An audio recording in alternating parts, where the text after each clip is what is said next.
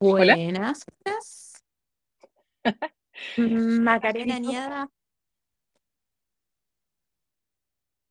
¿Me escuchás bien? Espérame un segundo, ¿eh? Te espero un segundo. Aló. Aló. Hola. Ahora sí. Ah, ya. Sí. Oh, El Internet del Sur, bendito Internet del Sur. ¿Cómo estás? Licenciada, casi licenciada Macarena. no, licenciada soy. Ah, sí, ya, ¿De sí. No, no sabía por el Licenciada que te soy. el otro día de los pacientes. No, licenciada soy. Lo que no soy es titulada. Mm, qué cacho estas cosas, papelerías de la universidad. Sí, pero ya último semestre y quedo lista. Último semestre, ay, ya estamos a mitad de año. Yo sabes que hoy tuve una epifanía en el gimnasio, así que estoy como de muy buen humor, a pesar de que este capítulo, viste que siempre nosotras hablamos por WhatsApp sobre un tema de un capítulo que este capítulo iba a tratar o a tratar sobre eh, 30 minutos antes de morir, que fue en base a que la semana pasada mi avión viajando de Chile a Argentina tuvo un desperfecto técnico, se encendieron luces rojas, todos sentados, con cinturón de seguridad abrochado. La verdad que en el momento no podía hacer más nada que escuchar música y llorar, que no quise llorar porque, nada, quería calmar a la señora que tenía al lado.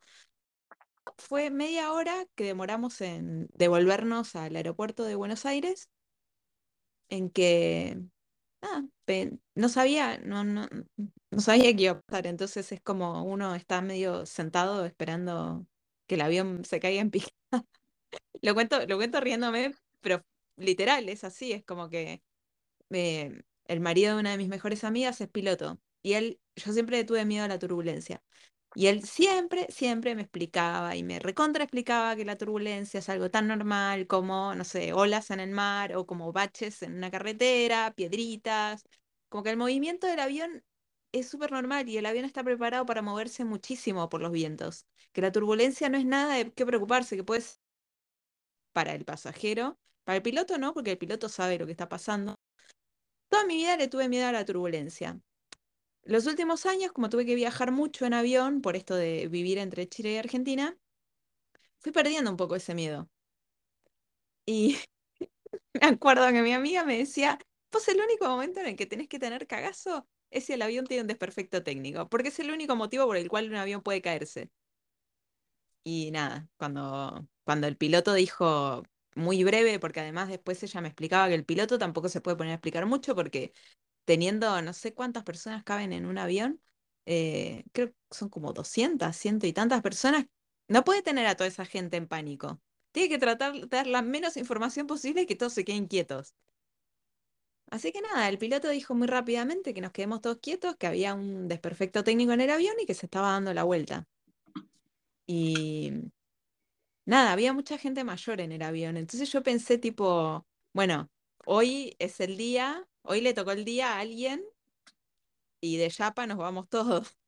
Viste que a todos tenemos, todos tenemos una hora. O sea, a todos nos llega la hora. Como había gente mayor, dije, bueno, a, a alguien le llegó la hora y como por cosas del destino nos vamos todos juntos.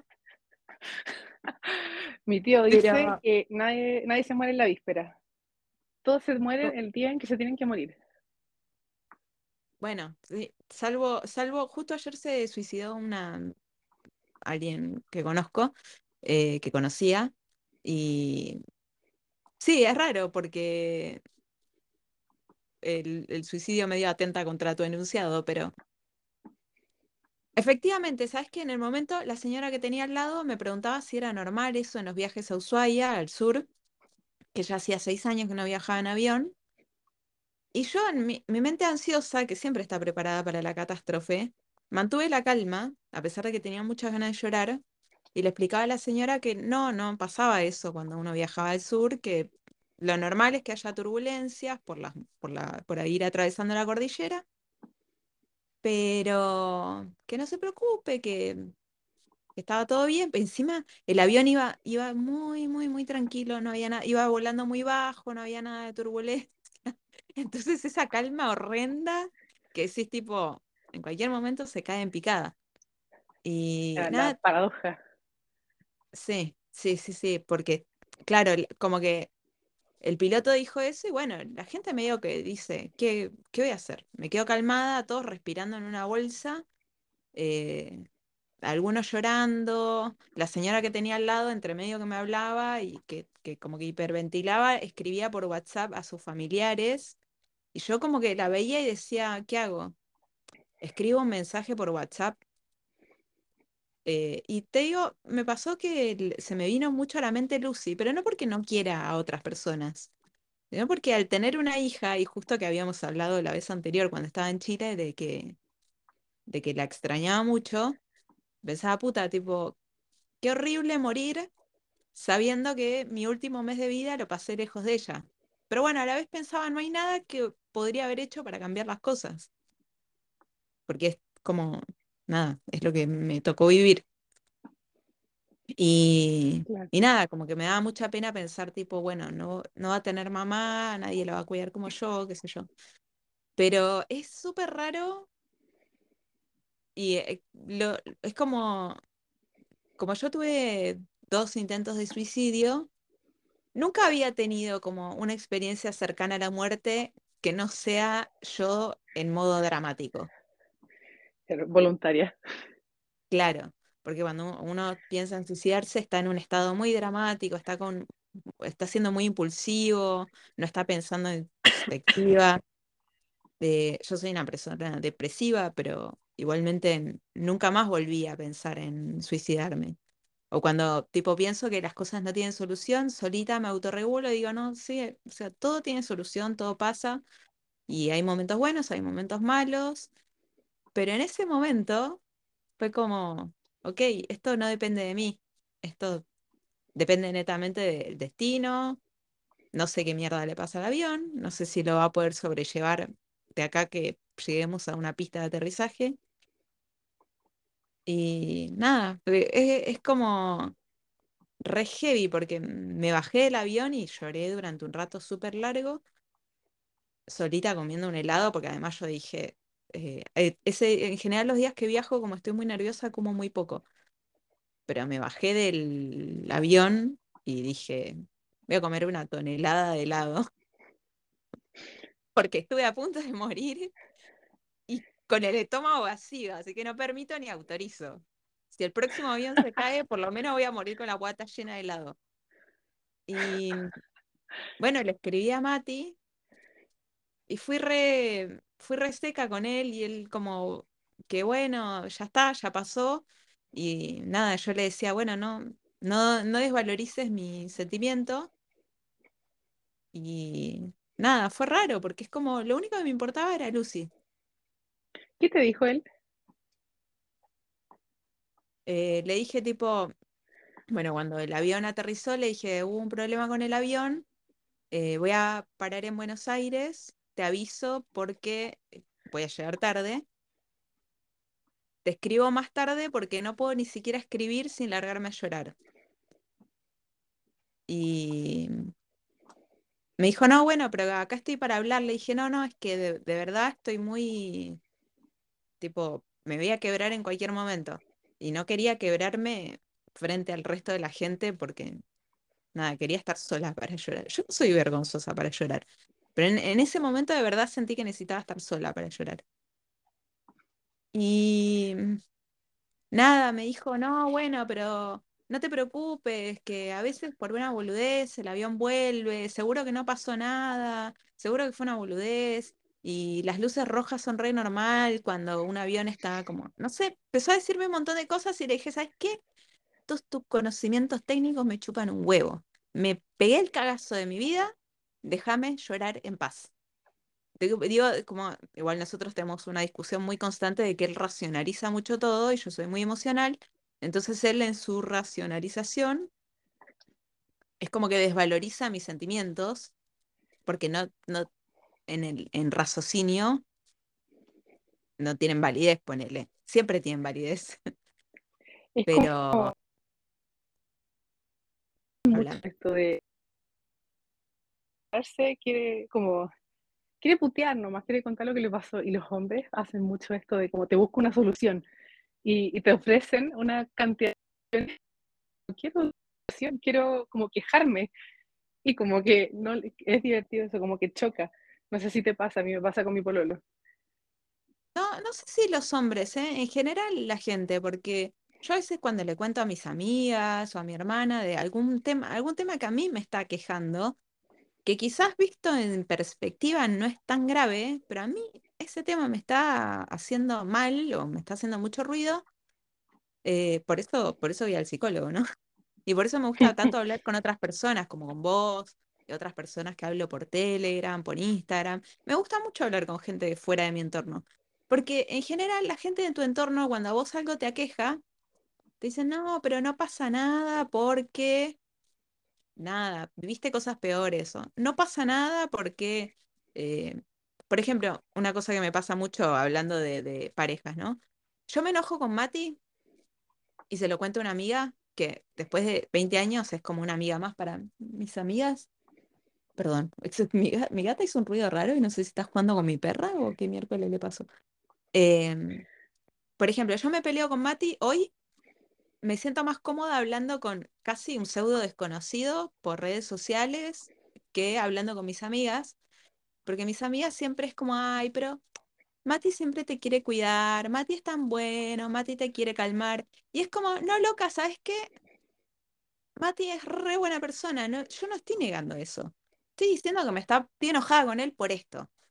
O estoy molesta con él por tal cosa. Deja de desvalidar mi molestia porque él es una buena persona.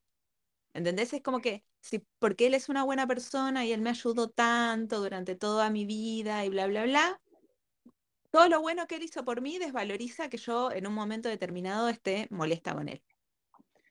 Claro, son respuestas del sentido digo, común. Digo que sigo la gente como... Perdón, sí habla. No, o sea, son respuestas del sentido como la gente te las dice como para ayudarte, pero te ayudan. Es como amiga. Ahora de casa se fue a vivir con su pololo y otra amiga ella, mi amiga, se cambia de casa y se quedaron en una casa que era más grande de lo que ellos pensaban. Entonces dijeron, no tenemos suficientes muebles, pero ya lo vamos a resolver. Y otra amiga, el sentido común, le dice, tranquilo, de a poco. Y, y, a mí me da porque es lo mismo como un análogo con lo que te pasa a ti. Que como tus amigas, obvio que saben que Mati es buena persona. Sabe que va a llenar su casa en la medida que le dé el bolsillo, que le dé el tiempo, como por qué dan esos desde el sentido común, hacerte sentir mejor, pero como que dan rabia, como, o sea, no sé, a mí me dan rabia, no todo. ¿Ah? A mí no, a mí no sé si rabia, pero me hacen sentir peor, me hacen sentir culpable, como, como, como que están desvalorizando lo que estoy sintiendo y, y no, o sea, como algo que aprendí en terapia es que todo es válido. Aunque, aunque Mati sea el ser más maravilloso del planeta Tierra y sea un unicornio eh, hecho hombre, tengo todo el derecho del mundo a estar enojada con él y a sentir fastidio con él. Porque sí, porque es mi padre de mi hija, el compañero de vida. O sea, y aunque no lo fuera, aunque fuera mi amigo. Que no, no, siempre lo que uno siente es válido. Obvio, si tenés ganas de matar a alguien, medio como que, bueno, veamos qué te está pasando. Si tenés ganas de suicidarte, bueno, veamos qué te está pasando. No vamos, a no vamos a desvalidar lo que sentís, pero revisemos qué te pasa. Es que es eso, lo válido son tus emociones, lo que a ti te pasa, lo que no siempre es válido son las acciones. Exacto, eso. Eh, y bueno, nada, como estos 30 minutos antes de morir, Tipo, después igual me... Came, es, es terrible porque, porque uno vive medio... Un poquito vivimos en piloto automático. Yo igual me considero bastante intrépida dentro de lo que veo en mi entorno. Pero de repente decís, bueno, ok, no se cayó el avión, se podría haber caído. ¿Estoy satisfecho con mi vida? ¿Estoy, estoy viviendo mi vida como quiero vivirla? Oh, y, es como, estoy, estoy mirando muchos videos sobre, psicología Y es como, cuanto más piensa uno las cosas, más complicado se le hace la vida. Como onda, no sé. Estaba, ayer estaba mirando un video sobre Sartre y, y el amar es una paradoja. Porque uno ama al otro y quiere que el otro lo elija, pero lo elija desde la libertad de elegirte. Pero esa libertad tiene que resucitar todos los días de su vida. Onda, esa persona tiene que elegirte todos los días de su vida para amarte. ¿Entendés? Es como la paradoja Oye, pero Sartre, como, La, bola, la que te va ¿No elegiste un mejor filósofo? es que lo amo, lo, leo desde que soy chica y ahora, bueno, como me da paja leer, escucho audiolibros o escucho videos que hablan sobre libros de él. Y claro, y tipo, la paradoja del amor es como, puta madre, sí es una paradoja, porque alguien no todos los días va a tener la misma conducta y va a sentir exactamente lo mismo. Y, y nada, lo mismo con la vida, es como que decís, bueno, yo digo, vivo en piloto automático. Más o menos, yo me considero una mina bastante que, no sé, esto de que viajo a Chile, viajo a Argentina, trato de sacar lo mejor de cada lugar, eh, me someto a muchas horas de estar arriba de un avión, de no dormir.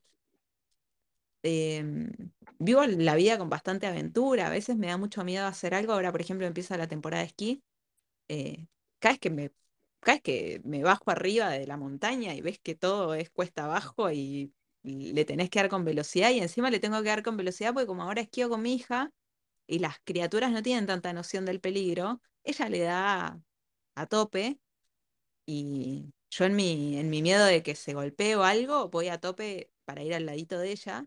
De hecho, me pasó el año pasado que para atajarle a una persona que se le iba a llevar por delante, la persona me llevó por delante a mí y volé por el aire. Pero obvio que cuando estoy en velocidad, el mismo me pasa con la bici. Una, una, parte de mí está muerta de miedo y otra parte de mí se siente más viva que nunca. Entonces digo, soy una persona bastante... Incluso mi, mi relación con Mati es una relación muy atípica. Quizás afuera no se nota tanto, pero nuestras conversaciones son muy interesantes. Eh, tenemos una relación bastante abierta.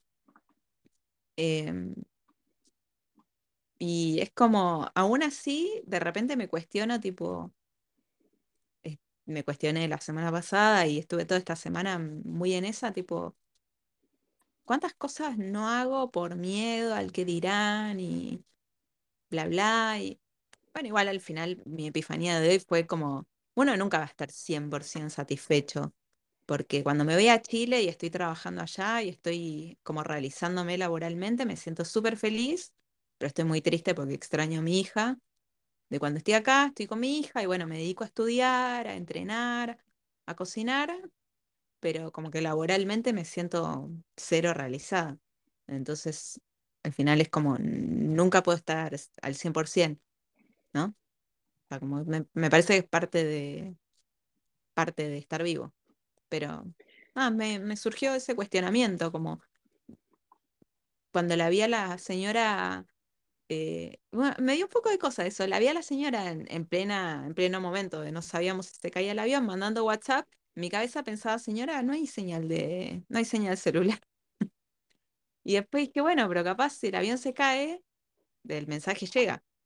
Entonces, me, como que me dio vergüenza escribir un mensaje de despedida Perdón, me río, me río, no es gracioso. Me dio un poco de vergüenza. Eh, las reacciones de la señora eran reválidas, alternaba entre llorar, respirar dentro de la bolsa, leer la Biblia, escribirle a sus seres queridos, hablarme, tipo, hablarme a mí porque me veía tan tranquila que se ve que dijo, bueno, esta, esta mina está tranquila, sabe que está todo bien. no, señora. No, señora. Por afuera estoy, por afuera tranquila. Pero ¿sabéis qué tienen en común ella y tú? Que estuvimos a punto de morir. Además de eso. Eh, bueno, además de eso, no, que cada una hizo lo que creyó que era mejor, pues. Sí, lo que pudimos. O sea, lo que nos salió en el momento.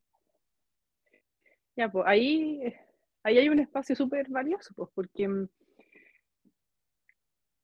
hay momentos en donde te, te enfrentas a tener que hacer algo al tiro que no, no te queda otra opción para pensar, pues, ¿cachai? Y mm, estás actuando como te parece más lógico a ti y eso también tiene un valor.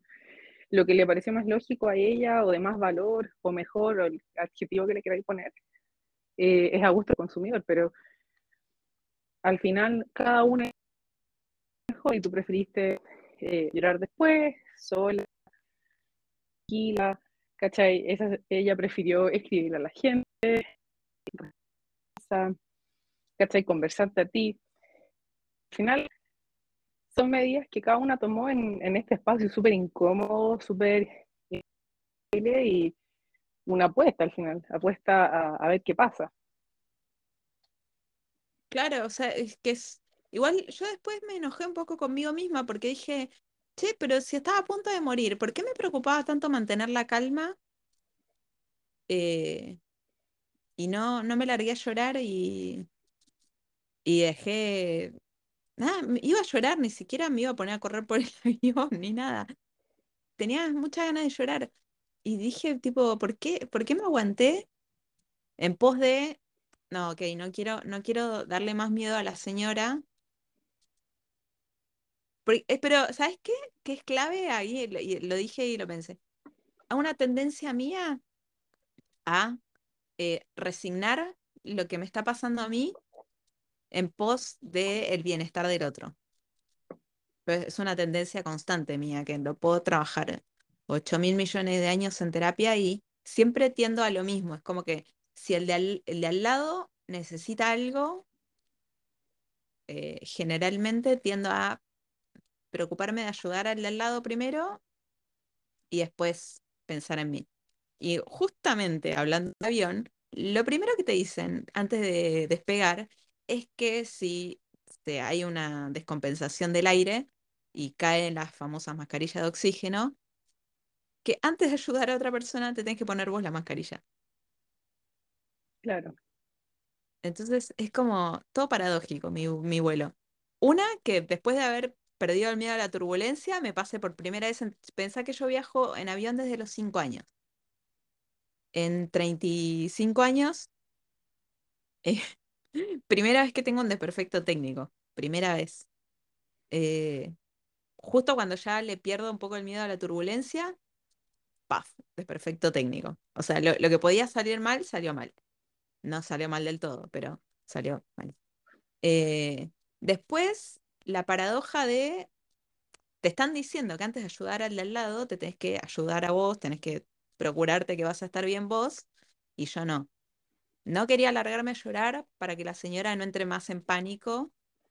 Y si entraba más en pánico, qué chucha, ¿entendés? Pero igual yo creo, y aquí yo desde afuera, pero lo que se me ocurre es un concepto que se llama heteroregulación, ya muy, muy de psicólogo, pero tiene que ver con cómo nos regulamos entre todos. Entonces, si tú entras en pánico, la señora entra en pánico, el de allá entra en pánico, el señor de atrás entra en pánico, todos empiezan a entrar en pánico, que tú ves que los otros están en pánico. ¿Cachai? Tú estás con los otros. En cambio, bueno, hay un concepto oriental sobre la felicidad que va medio por ese lado. O sea, no lo conozco, pero sí lo que, lo que apuntaba yo era que si tú estás tranquila, otra persona está tranquila, claro, esa señora puede estar muy nerviosa, pero dentro de sus nervios va a atender a algo más tranquilo, no va a estar gritando. ¿Cachai? Y eso también ayuda al final. Es que sí, porque finalmente lo que había pasado, que nada, una información que logré conseguir de la aerolínea es que se había trizado el, el vidrio de los pilotos y ellos estaban volando con mascarilla y no podían volar, o sea, es un vidrio trizado con toda la presión de aire, en cualquier momento se puede, se puede romper y se va todo al carajo. Em, entonces, nada, los pilotos iban con la mayor calma que podían, pero es como una situación que no es muy propicia para que todos estén en pánico. Por eso creo que eh, pasa, eh, bueno, lo que vos decís, como somos seres sociales, tendemos a tratar de equilibrar. Quizás si la señora al lado hubiese estado re tranquila, yo me hubiese alargado a llorar. Y, y filo, o sea, como, ah, tengo miedo, estoy llorando. Claro. miedo, pues no, no, sé si miedo es la palabra. Tenía, no, sé si sentí miedo de morir. me dio tristeza eh, dejar este mundo y que mi hija sea todavía tan chica. Claro. Como viste Sí, que a mi mí trauma me- la carencia materna, dije tipo que, como que en el momento dije, no, che, pero no, me, me re Plot esmero twist. por ser una madre, no la puedo, onda, no la puedo dejar Plot, sin madre. plot twist. Tantos años de terapia para esto. Claro, tipo, yo hablándote las semanas anteriores de que me re preocupaba por ser una buena madre y todo, y pa, ahora me esmeré un montón y ahora la chica se queda sin madre y va a terminar yendo al psicólogo igual por la carencia materna. Te juro que lo pensé, ¿eh? No, ya, pero yo tengo una pregunta. Si tú supieras que te vas a morir mañana, ¿qué harías hoy? Oh, me hace hacer llorar de nuevo. Y el otro día una No, psicóloga ya, nos escribió no, no, criticarnos. No, no, no, no, no, que, igual está bien acá que yo lloré. Estoy, estoy en, estoy en una época, estoy en una época maricona, o sea, en el sentido de que estoy llorona por cosas de la vida. No, que no, la Em, gente va a pensar que va el día de mañana a terapia conmigo y que va a llorar. Todo el rato van a bueno, sí, bueno, bueno, spoiler. Si van al psicólogo van a llorar mucho. Eh, por eso los psicólogos siempre andan con una cajita de pañuelos y cajas y cajas de pañuelos. Sí, es verdad, Así es que verdad. nada. Oye, ¿te eh, eh, llamaron? ¿qué? ¿Te llamaron para hablarnos? No, me escribieron, me escribió una psicóloga diciendo que vos habías abierto. me- Y ojo, yo la, yo la corregí de que todo lo que nosotras hablamos acá, yo estoy muy consciente de lo que, de hasta dónde hablo y hasta dónde no.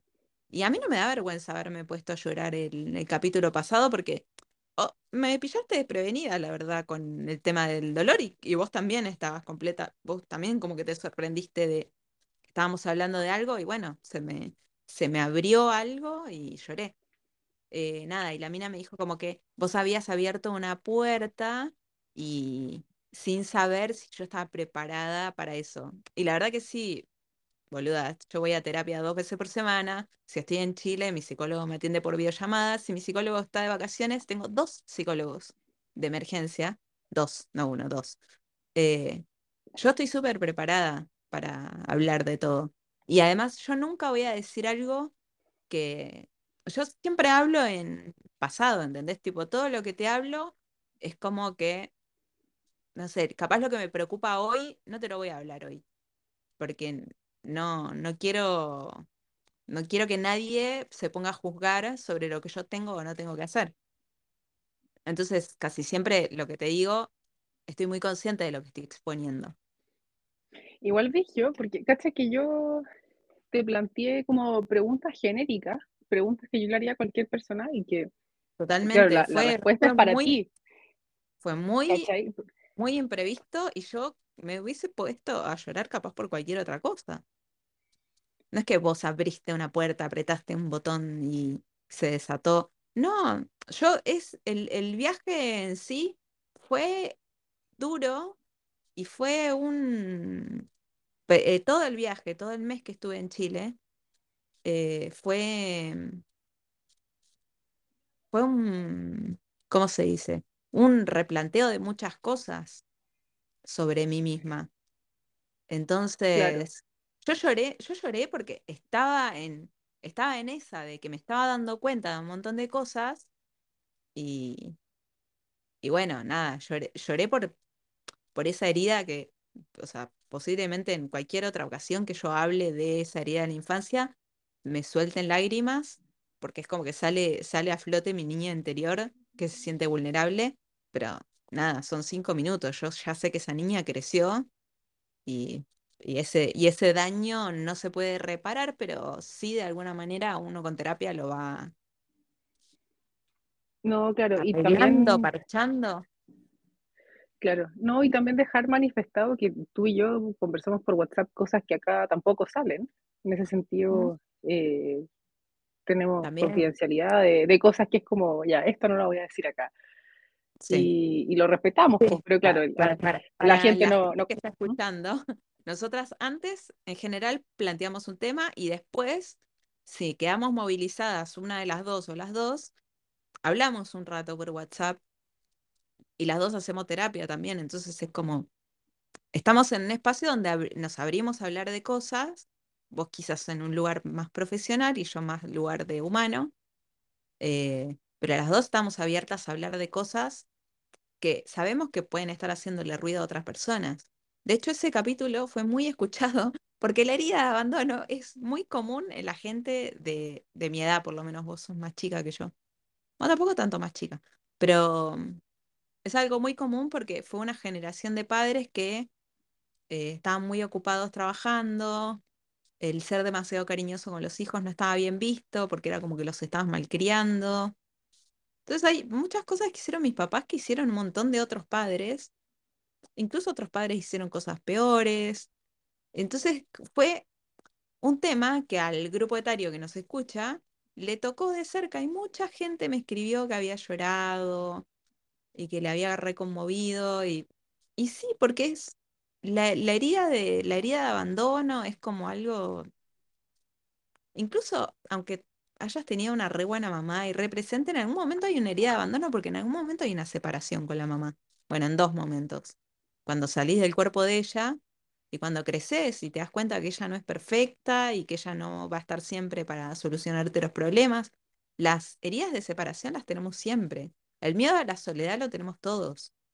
Entonces, como, fue un genérico. Lloré, lloré. La, verdad que en un momento lloré porque estaba triste, porque extrañaba a mi hija. Mm, estaba movilizada porque el, el estar sola me movilizó cosas.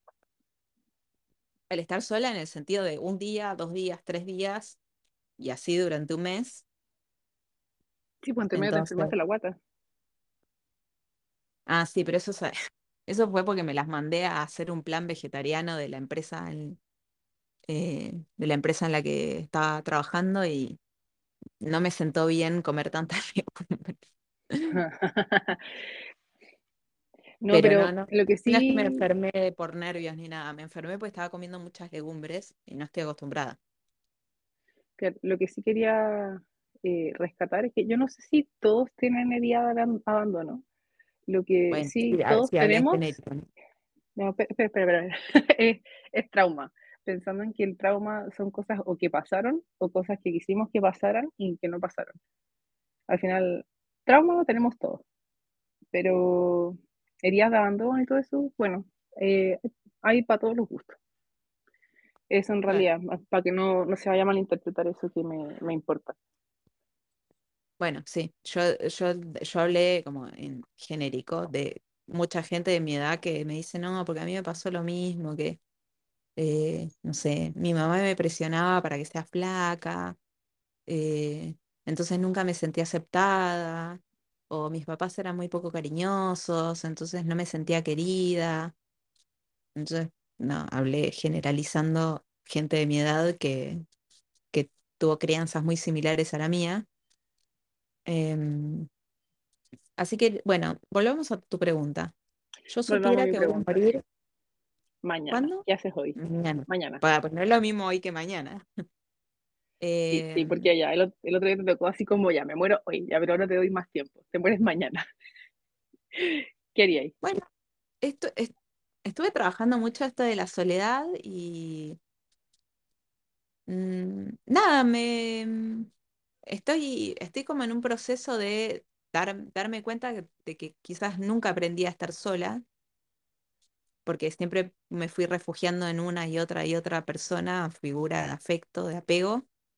Y, y este viaje me enfrentó a, estás sola y no puedes aferrarte a nadie, porque toda la gente que te rodea está ocupada y no puedes buscar, no puedes refugiarte en un hijo, en un padre, en un esposo, en un nadie.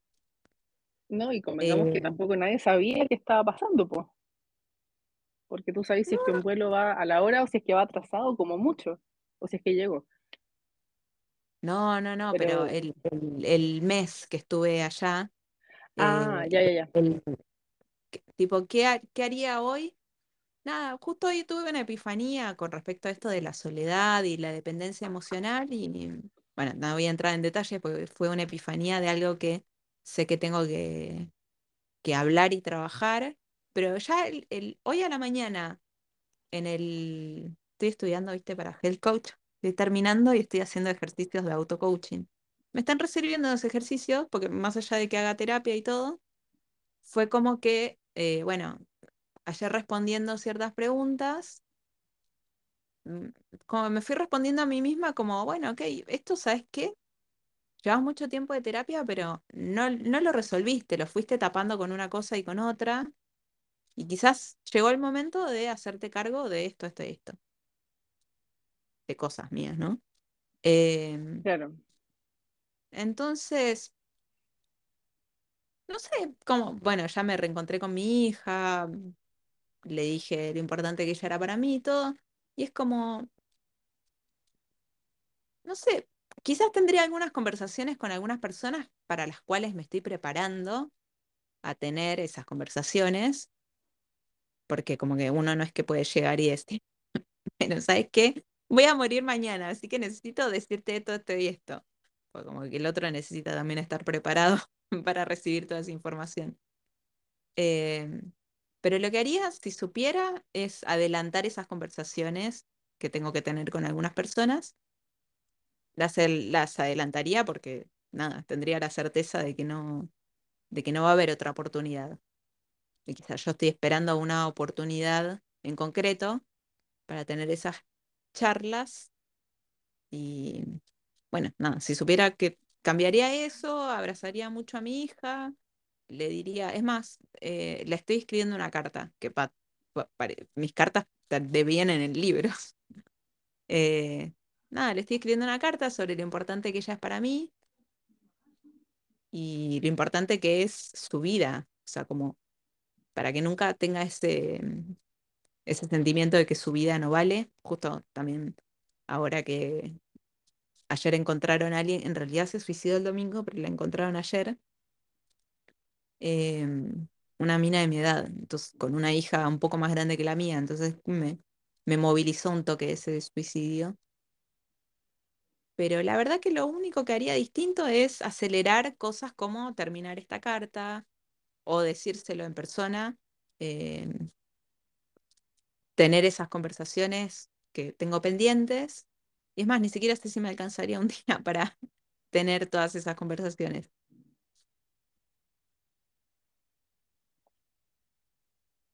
¿Y a quién? Bueno, no sé si a quién, pero No, no, a quién no importa, porque es, es gente no, de mi es que da lo entorno. mismo a quién, por eso. Pero, pero al final, además de esas conversaciones, ¿qué haríais? Como, o sea, es que no sé, a mí se me ocurre que en mi caso yo siento que eh, sí o sí buscaría eh, a mi pololo, sí o sí me echaría un polvo antes de morir, si fuera mañana. Em, comería algo rico y así como algo que me guste mucho, no sé, papas fritas, pero unas buenas papas fritas. Y, y no sé, yo creo que buscaría como qué cosas buenas me pasaron. Como que no sé si, a diferencia tuya, yo no sé si resolvería cosas pendientes porque siento que a mí me, me inquietan más al final. Y si sé que me voy a morir mañana, buscaría morirme en paz, entonces buscaría cosas que me den paz. No sé, eso me pasa. Y pensé, desde que me dijiste como hagamos este podcast, yo dije, ¿y qué haría yo? ¿Qué haría yo, perdón? Si supiera que me voy a morir mañana. Y, esa es mi conclusión, no es nada muy, muy elaborado tampoco, pero, pero eso me pasa como, no sé, ¿me caché? Claro, bueno, mi concepto de morir en paz es eh, tener resueltos cosas con, con otros, como eh, transmitirle mensajes a mi hija y a otras personas que quiero mucho. A mí eso me dejaría morir en paz. Pero es por mi personalidad, ¿eh? Sí, sí o sí hay factores de, de personalidad entre medio, pues y de preferencia personal, ¿cachai? Como quizás, no sé, otra persona prefiere ir a correrse una maratón, no tengo idea, como cumplir lo que nunca hizo antes. Pero sí, probablemente si yo fuera a morir mañana, me echaría en mi cama, como que me iría a flojear. sí, bueno, es que justo mi día mm, es muy, mm, partió como onda, la llevé a Lucy al colegio, desayuné algo rico que de casualidad encontré en mi casa. Tengo un cajoncito con chucherías y encontré algo que es saludable, pero es muy rico. Eh, desayuné eso Así que como que comí algo rico hoy. Fui a entrenar, que me hace súper bien. Salí a entrenar, me compré un cafecito, que es algo que me da mucho placer. Em, bueno, ahora estoy por llevar a mi perra al veterinario, que no boludez para otro, pero a mí me dejaría bastante tranquila morirme sabiendo que resolví ese temita de salud de ella, que le tienen que extirpar un, un tumor. Eh, ahora en un ratito voy a ir. Eh, a mí eso me deja muy en paz. Dejé el auto cargado de benzina, es como dejé comida hecha, como dejar las cosas en orden para los demás. Ay, me voy a poner a llorar.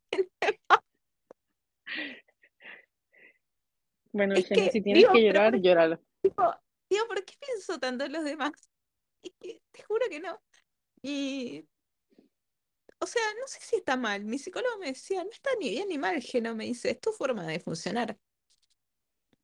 Pero, viste, te das cuenta que todo lo que pienso al momento de morir es en función de los demás.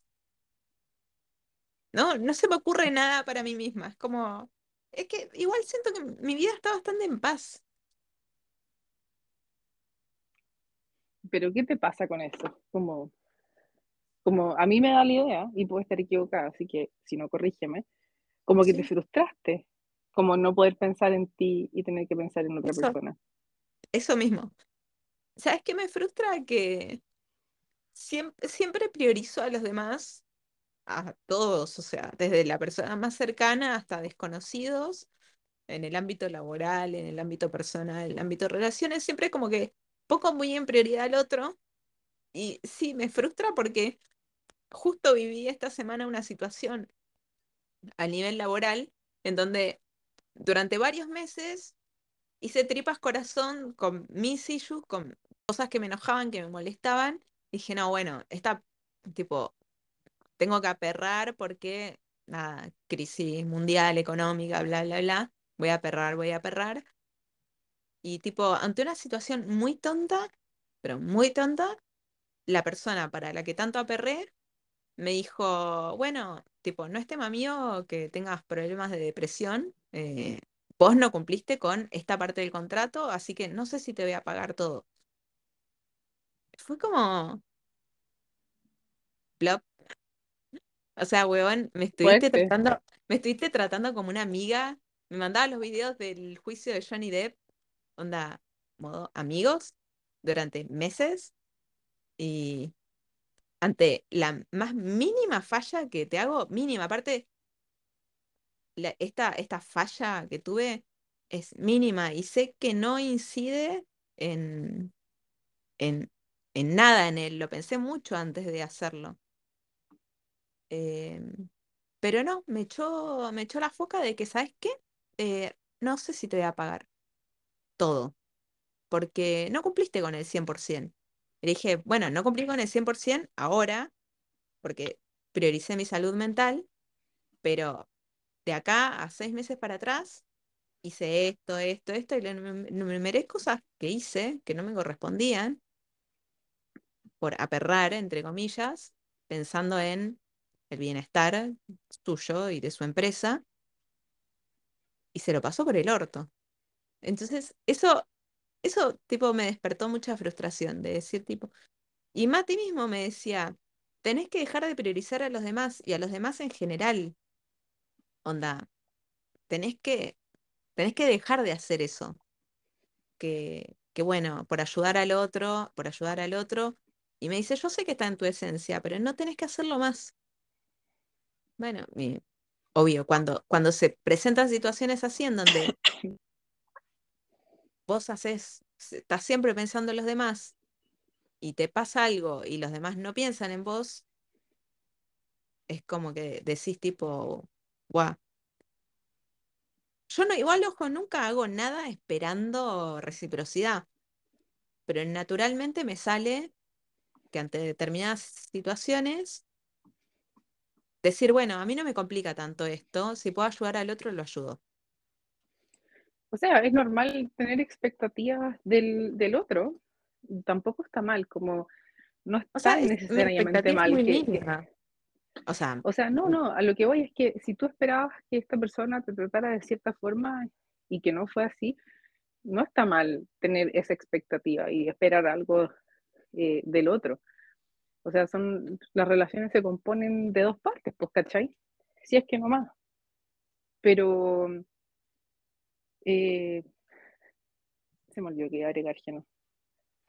Que no está mal, no, que no está mal tener expectativas. O sea, yo quiero que quede claro, cuando yo ayudo a otra persona, no estoy esperando algo a cambio. Pero no, claro. si estoy, si estoy en, en un hoyo mal, sí espero por lo menos que no me pises la cabeza para terminar de hundirme. O sea, es lo mínimo que espero, ¿entendés? No, no espero que vos te desgarres las vestiduras por mí.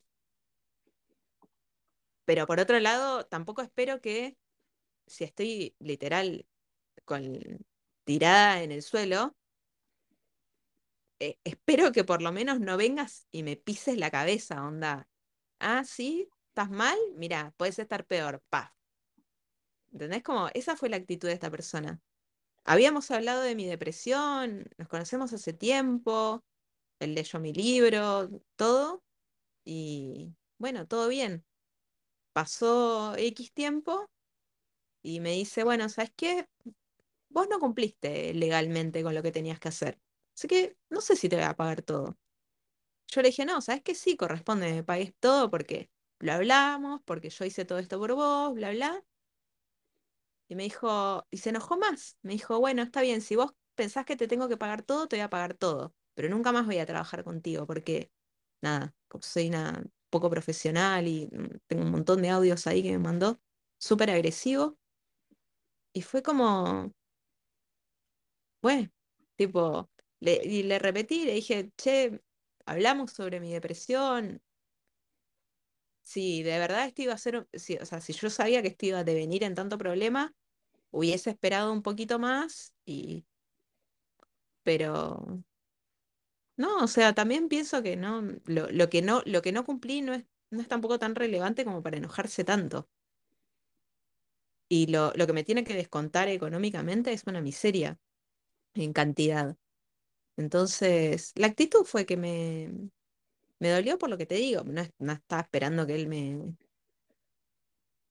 que me despida con aplausos y bla, pero tampoco esperaba que, que después de varios días de haber hablado sobre esto me diga, ah, ¿sabes qué? Eh, no te voy a pagar. Igual que, mm, Perdona, te interrumpí. No, no, no, sé, mm, seguí porque si no voy a dar vueltas en el mismo tema. No, te iba a decir que, que heavy, que, mm, que claro, yo te pregunto qué harías como si vas a morir y, y, o sea, bueno, hay una variedad de respuestas infinitas, pero la, la tuya me da la idea que es como de cambiar esto que, que no te gusta tanto o que te tiene frustrada, ¿cachai? Como de, de reparar, para morir tranquila, pues, está en esas conversaciones que tendría y en esas cosas que trataría de solucionar.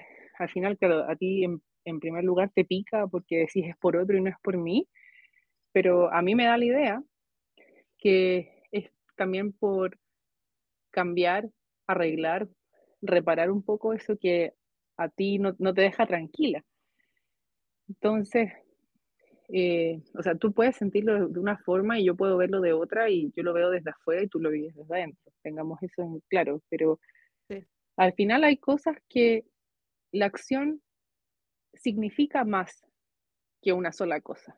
¿cachai? Y eso es lo que quiero ir, porque tú ves que es como que fuera por otros, pero a mí en el fondo me parece que también tiene que ver con arreglar eso que a ti no te deja tan tranquila y que de cierta forma también es para ti, ¿cachai? Para que tú pudieras morir como tranquila con, con cómo accionaste, ¿cachai? Quizás desenredar algún conflicto con el que te quedaste, ¿cachai? O resolver algún rollo, la cuestión que fuera, pero tiene que ver con otros porque también es contigo, pues, ¿cachai? Como igual es que te remueve algo. En, en mi esencia está pensar mucho en los demás. Obvio, me frustró justo por esta situación de repente decir, bueno, che, pero no, no aprendo más. Pero bueno, por otro lado, también es lo que vos decís, a mí me deja en paz saber que si yo tuve a alguien al lado y esa persona estaba teniendo un problema y yo podía hacer algo para ayudarlo y lo hice, a mí eso me deja en paz. Lo que te dije en este caso concreto es que no esperás que el otro cuando esté bien eh, o cuando ya pasó el tema te diga, ah, listo, no te necesito más y pa, te pega una patada en el y te, te saque volando. O sea, al mínimo claro, esperás que el otro no te, no te descarte o... ¿Entendés? No, no esperas que el otro haga lo mismo, claro, porque a los 39 años ya sabés que si vos tenés esta tendencia a hacer cosas por los demás, no tenés que esperar que el otro haga lo mismo.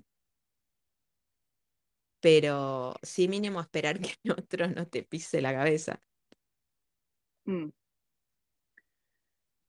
Entonces sí, lo que vos decís es cierto, a mí me deja tranquila eh, estar en paz con los demás. mm.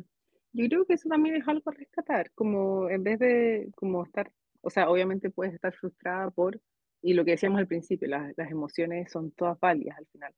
Si estáis frustrada por cómo estáis viendo esto, es válido.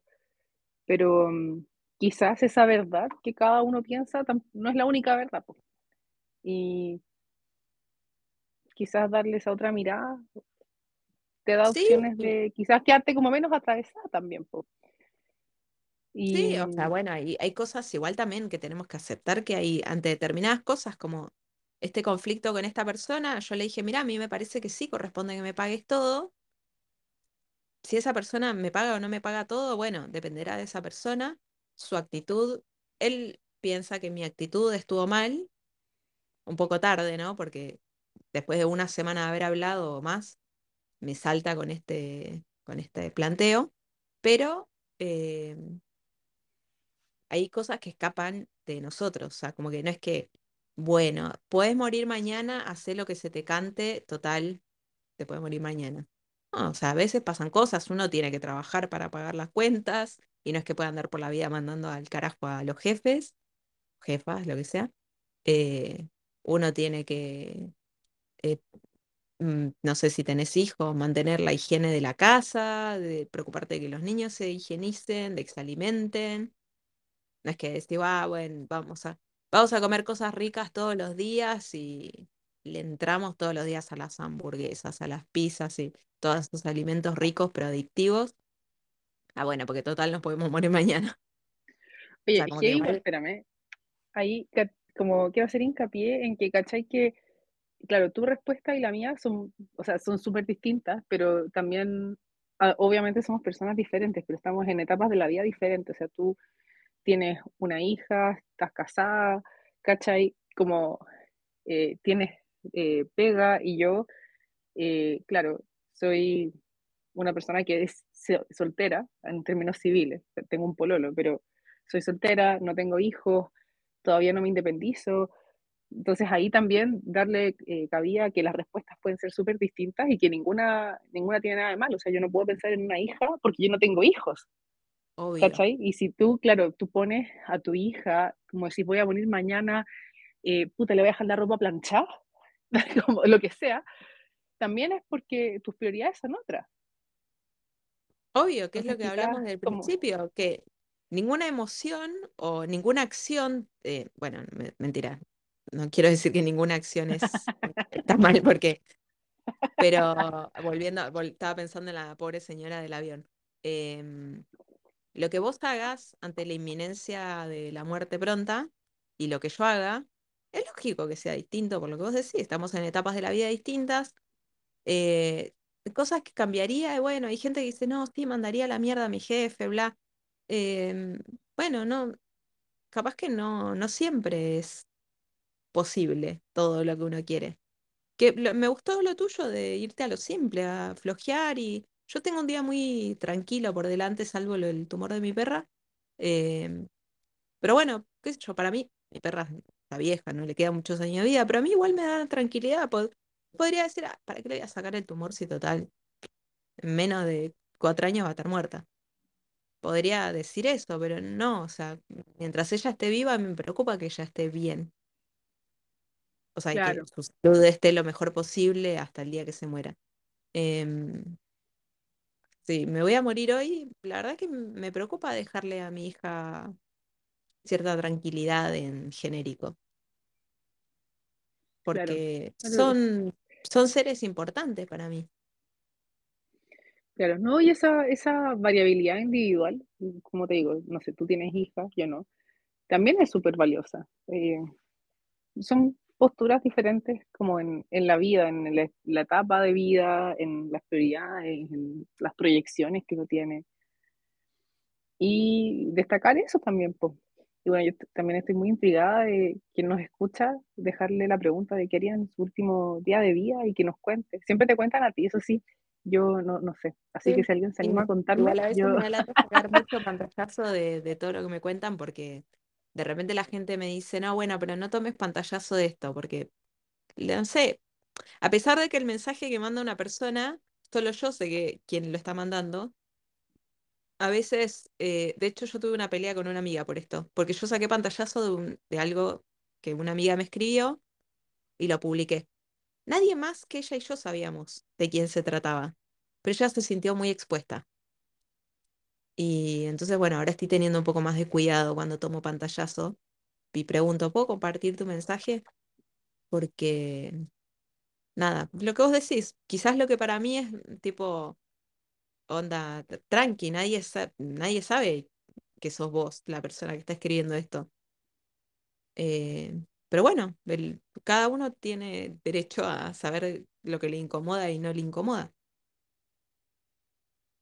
claro, Pero bueno, sí, la- los que se animen a contar que, que harían estaría bueno, porque es un, es un lindo ejercicio en el sentido de que, bueno, yo justo estoy en un proceso de, de cambio de algunas cosas de mi vida, entonces más o menos estoy tranquila porque sé que estoy haciendo un cambio que era necesario, pero bueno, quizás otras personas no, ni se plantearon un cambio, porque no, no se enfrentaron a esta situación o porque están muy en piloto automático, o lo del helado. Vos, vos tenés muy ad hoc con lo que vas compartiendo en tu Instagram sobre la alimentación que no me acuerdo cómo se llama, pero que no es intuitiva, La eh, alimentación dirigida por hambre.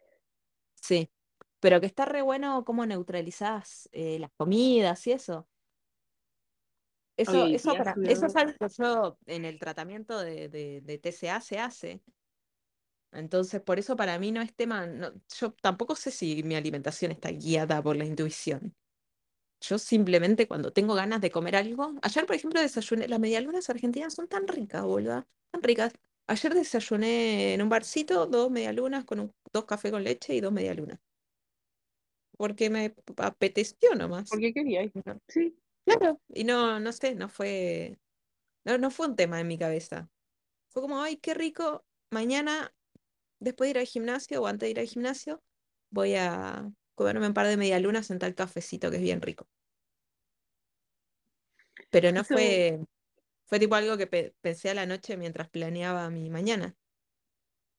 yo creo que eso es un, un buen tema para otro, para otro capítulo, Geno, porque yo no adhiero a la alimentación intuitiva y hasta donde entiendo, tú tampoco, pero al menos a mí me pasa que mucha gente cree que yo sí lo hago, pero tengo varias razones por No, las no, que no no, adhiero y yo hago alimentación dirigida Yo yo adhiero a que cada uno haga de su culo un florero. Para, esa es mi mantra de vida. Que cada quien haga de su culo un florero y haga lo que quiera.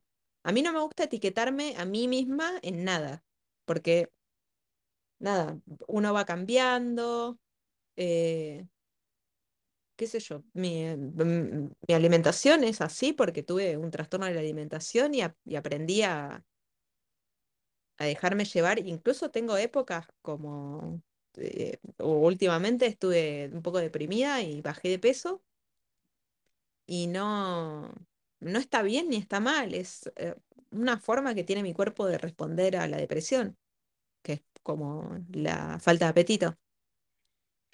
Pero, no, Em, pero yo creo que podríamos hacer un capítulo pero sí me gustaría hacer un porque capítulo sobre las etiquetas alimentarias, sobre qué sí, está sí, bien y qué está mal. porque eh, yo sé que a ti te han, te han criticado por eh, cómo supuestamente dices que comes y con lo que haces. Bueno, hasta a mí me han comentado cosas por hablar, como hablar contigo y hacer estos podcasts contigo. Bueno, tú sabes, po. Sí, igual, Entonces claro. yo creo que ahí ah, podemos... vamos a, vamos a dar el puntapié inicial. Una, el tipo de alimentación que vos llevas acá en Sudamérica no es nada conocido, no es nada popular, entonces nadie lo entiende y como nadie lo entiende, ¿qué hacen? Lo critican. Punto número uno, por tu lado. Punto número dos, eh, la gente critica porque es gratis. Y punto número tres, en mi caso, la gente no sabe distinguir mi trabajo como cocinera de mi alimentación cotidiana. Yo ayer no le estaba sacando foto a las medialunas con café.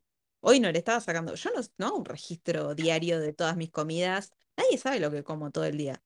Entonces, eh, la gente me ve como cocinera y que hablo de trastorno de la alimentación y bla, bla, y hace completa en su cabeza el resto de la información.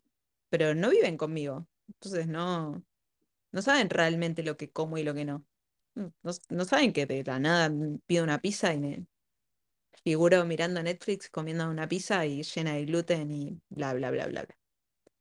En fin, digo, la gente critica porque es gratis y también no saben distinguir, así como seguramente te va a pasar a vos, que la gente en forma pública no sabe distinguir tu trabajo como psicóloga de tu yo como ser humano.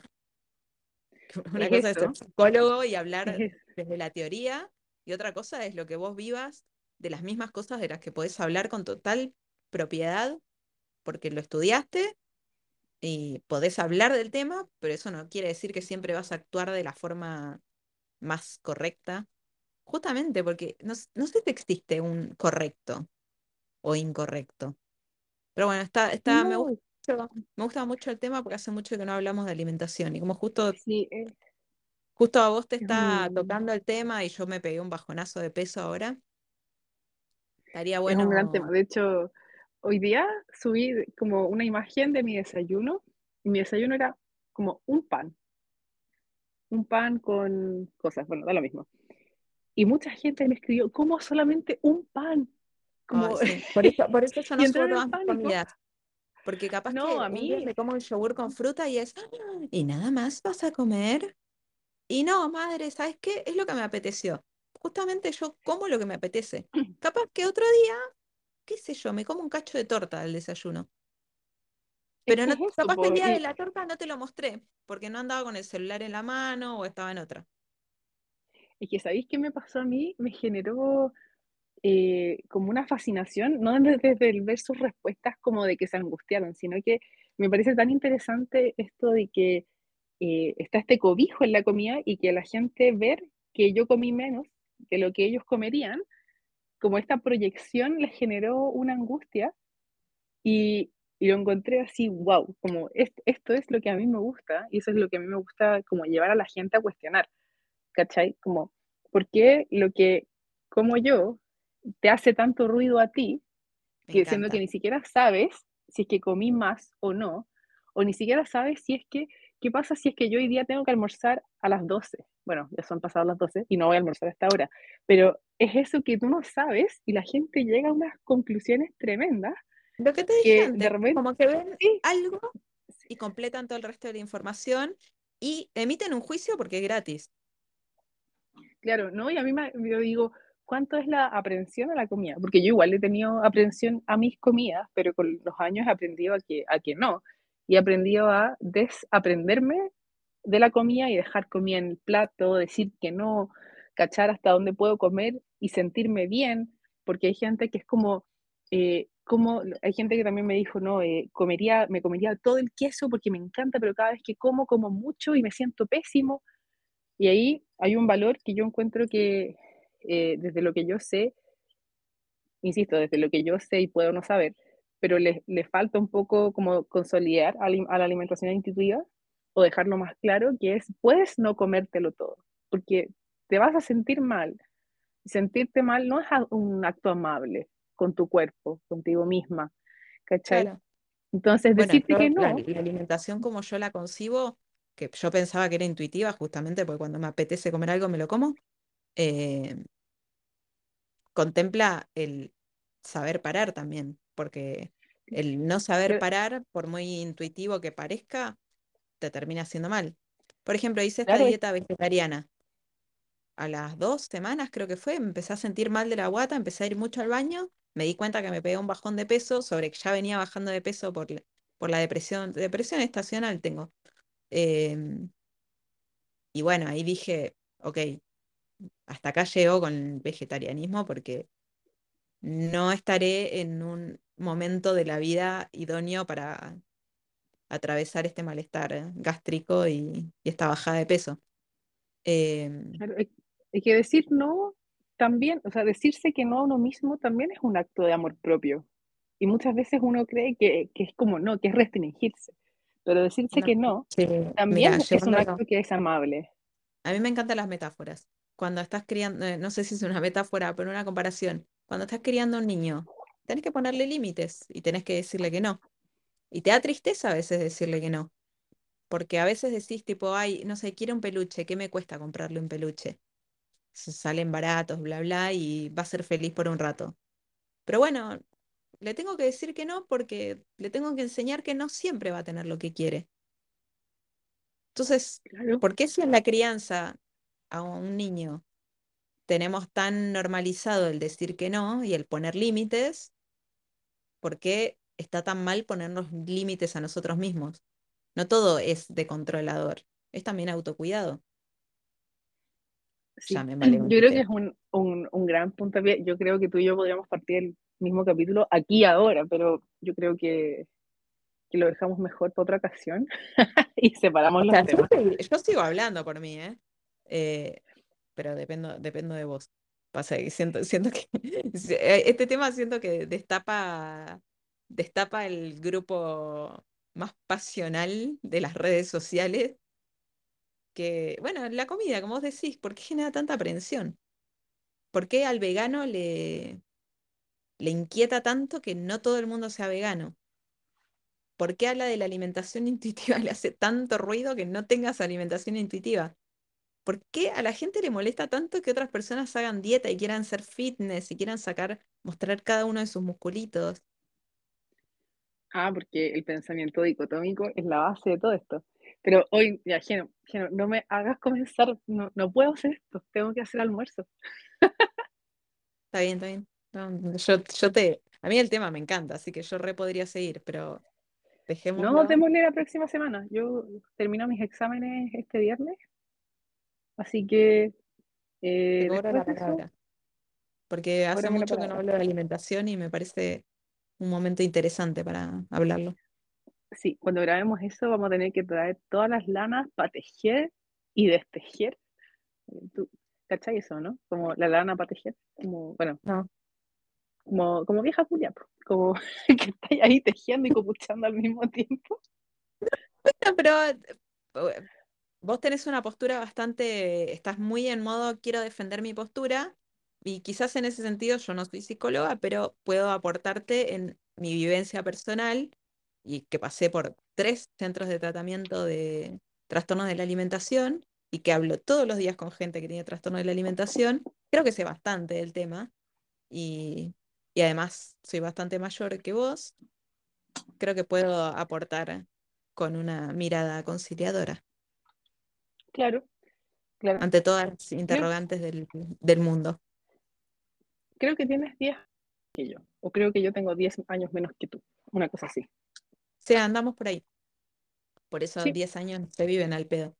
Em, sí. Entonces, capaz que podemos no, no ser dos viejas culiadas, sino que, nada, hablar del tema, de lo que cada una opina. Y si al resto no le gusta lo que opina, bueno, Sí, cosas que pasan. Estoy, estoy en una tarea buscando que me rechacen, así que me parece un ejercicio de exposición. sí, bueno, un, poco, poco tiene que ver con el trabajo interno que estoy haciendo sobre la soledad y el rechazo y bla, bla, bla. Em, así que está bueno. Ya, pues, excelente, se armó. Listo, te cobro, te voy a cobrar la palabra, si te voy a estar hinchando la pelota todo el fin de semana. La te voy a dejar libre viernes y sábado. Domingo ya voy a empezar a hinchar las pelotas. A ver, ¿cuándo hablamos? Ya, ya, me parece. Bueno, Maca, pues, muchas gracias por tu tiempo. Gracias a ti por la invitación. Un abrazo muy grande y mucha buena suerte, que sé que no la necesitas, pero siempre te la deseo, en el examen del viernes. Sí, ay, que eres linda, gente. No, de hecho tengo que ir a cocinar también. Mañana tengo un examen y mi examen en un va a ser amor propio un ayer hice postre. comida de más. Mira, yo en un acto de amor propio anoche hice comida de más pensando que iba a llegar el mediodía y como tenía que grabar con vos y llevar a mi perra, iba a andar corriendo y si no me dejaba comida hecha me iba a saltar la comida.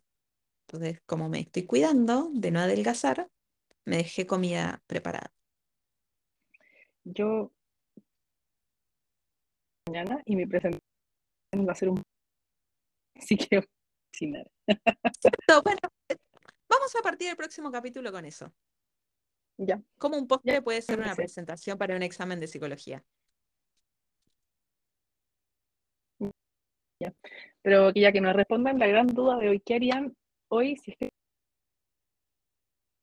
Sí. Les quedan 24 horas de vida. ¿Qué harían? Que no están haciendo. Y me despido, Maca. Un besito. un beso, Geno, un beso, Chau, chau. Sharon, Gracias por escucharnos. Bye, bye. bye.